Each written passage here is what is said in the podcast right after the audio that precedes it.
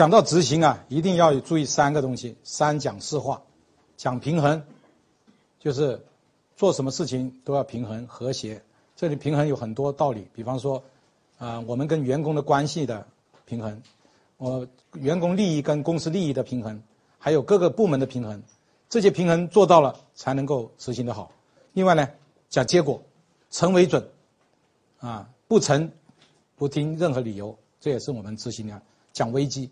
危机就是要告诉，首先要告诉大家，每一家企业现在都面临竞争，每一家企业都可能随时垮掉。另外，这是企业的危机，个人的危机呢？现在这个社会告诉我们的员工，如果不学习，没有执行能力，以后就会找不到工作，啊，或者说找不到薪水高的工作。这些危机也要告诉员工，特别是国营企业的员工，我经常到国营企业那边去告诉他们，国营企业员工说我们有什么危机？我经常跟他们说，如果你三，如果你已经五十七岁了，那就不要不要学了，反正无所谓了，再过三年就退休了。我说你只要是五十六岁，三年之内可能还会有变化。怎么变化呢？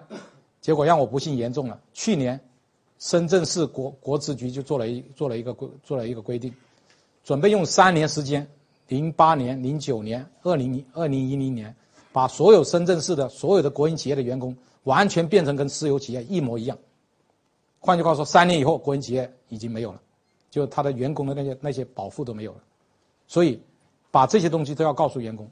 啊，有人说有劳动法了，劳动法新劳动法是保护员工利益，但是如果你没有执行力，你没有能力的话，你要么就没工作，要有工作也是薪水很低的工作。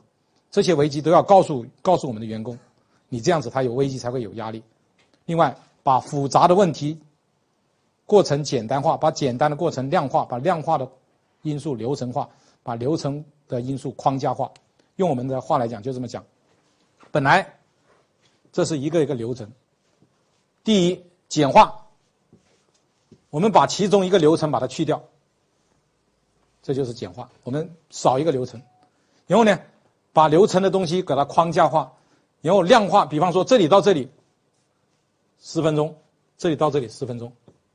那这个时候就保证了时间框架化、内容化，特别是简化对我们的帮助。